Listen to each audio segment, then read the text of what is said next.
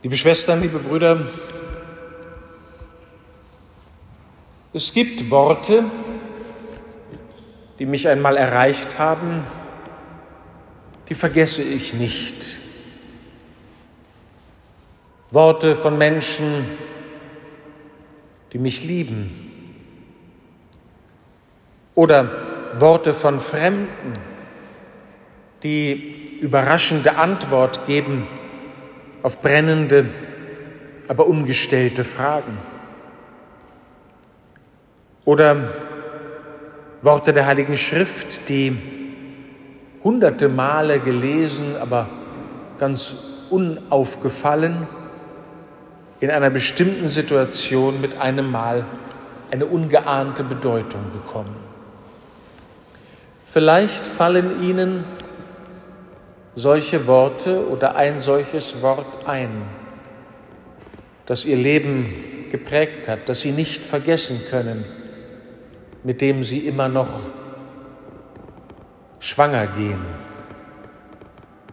Drei der Jünger Jesu, Petrus, Jakobus und Johannes, haben auf einem Berg eine verstörende Erfahrung gemacht, die sogenannte Verklärung des Herrn.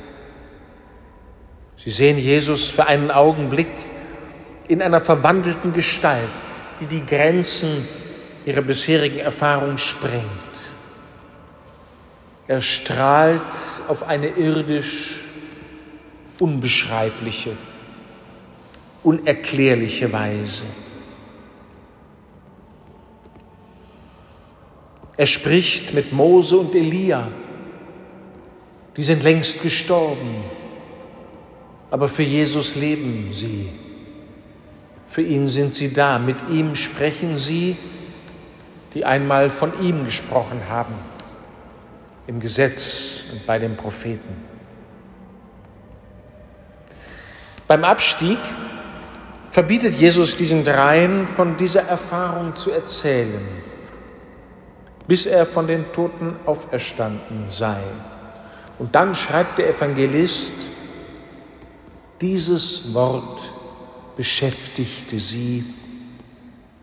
Und sie fragten einander, was das sei, von den Toten auferstehen. Aus dieser kleinen Bemerkung ergeben sich für mich drei konkrete Fragen jetzt für die Zeit auf Ostern zu, die ich mit Ihnen stellen und bedenken will. Die erste Frage ist, welches Wort halte ich fest? Liebe Schwestern und Brüder, im Griechischen steht da, dieses Wort hielten sie fest. Wir hören und lesen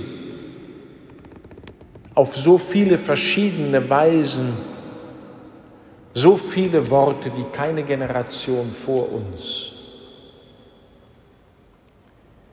Umso wichtiger wird es, nach ihrer Wahrheit, ihrer Güte und ihrer Relevanz zu fragen.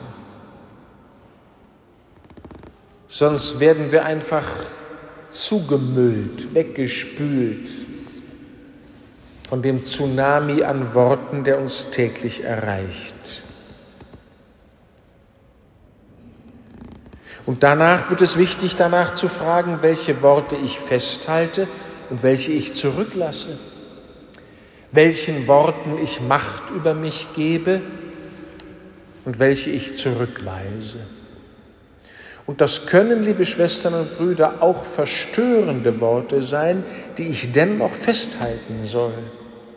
Worte, die ich zunächst nicht richtig verstehe, die Zeit brauchen, um von mir angenommen und verstanden, geglaubt und beantwortet und in meinem Leben wirksam zu werden.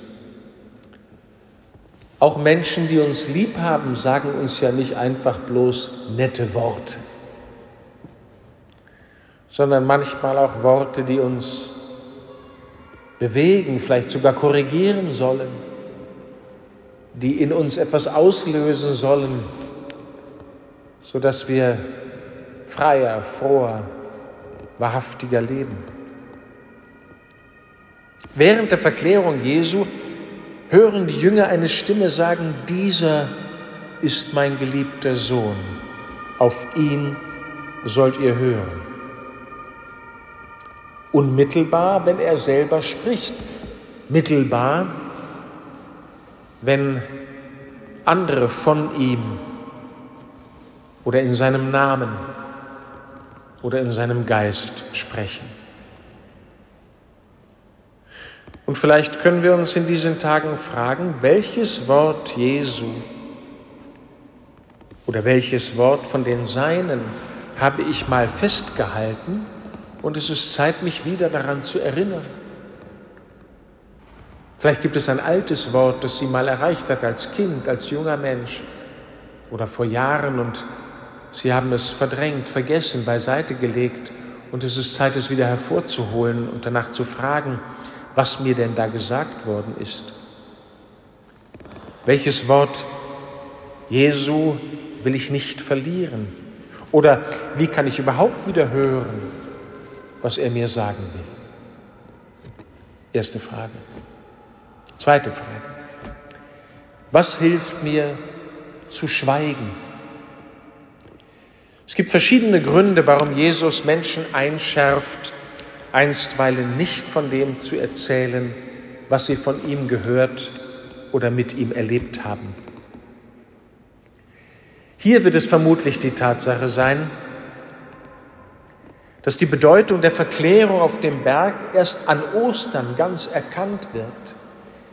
Erst wenn die Jünger den Auferstandenen sehen und hören, werden sie verstehen, dass Jesus der ist, von dem Mose und die Propheten gesprochen haben und der auch die Hoffnung und Erfüllung ihres, der Jünger, Leben ist.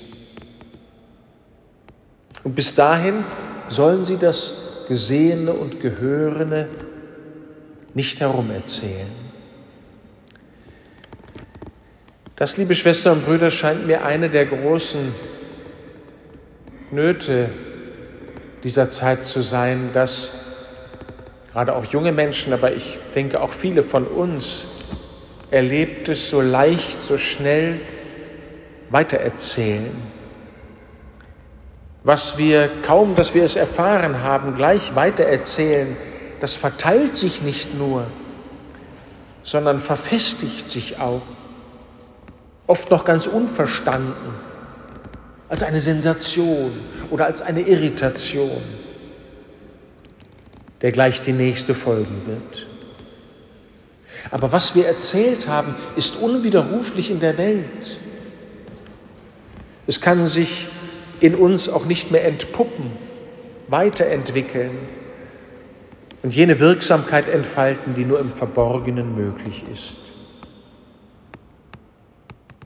Und die dritte Frage, mit wem kann ich nach der Auferstehung fragen? Das eine, was es braucht, ist Diskretion, das habe ich gerade gesagt. Das andere ist das Gespräch mit denen, die mit mir zusammen glauben. Die Jünger, erzählt der Evangelist Markus, fragen einander, was das sei, von den Toten auferstehen. Das ist für viele Christen, auch für viele von uns, eine Not. Sie trauen sich nicht, nach dem zu fragen, wovon sie meinen, sie müssten es längst wissen. Oder sie würden gerne fragen, finden aber niemanden, den sie fragen können. Und nicht selten halten sie bald das, wovon man eben scheinbar nicht reden kann, dann doch nicht für ganz so wichtig. Wo sind die Menschen, liebe Schwestern und Brüder, mit denen Sie nach dem Wort Jesu fragen und es hören können? Wo sind die, mit denen ich schweigen kann und die mir helfen, jene Diskretion zu üben, die es zum Verstehen und zum Wirksamwerden des Wortes Gottes braucht? Und wo sind die, mit denen ich nach der Auferstehung Jesu und nach unserer Auferstehung fragen kann? In dieser heiligen Messe, liebe Schwestern und Brüder, wollen wir darum bitten, dass wir erkennen und hören, welches Wort wir festhalten, wo wir dranbleiben sollen an dem, was Gott uns sagt. Wir wollen darum bitten, dass wir den Raum finden zu schweigen, damit in uns wirksam werden kann, was nur in der Verschwiegenheit wachsen kann. Und dass wir jene Menschen suchen und finden, mit denen wir nach der Auferstehung fragen, die uns Zeugnis von der Auferstehung Gottes geben können. Amen. Im Namen des Vaters und des Sohnes und des Heiligen Geistes. Amen.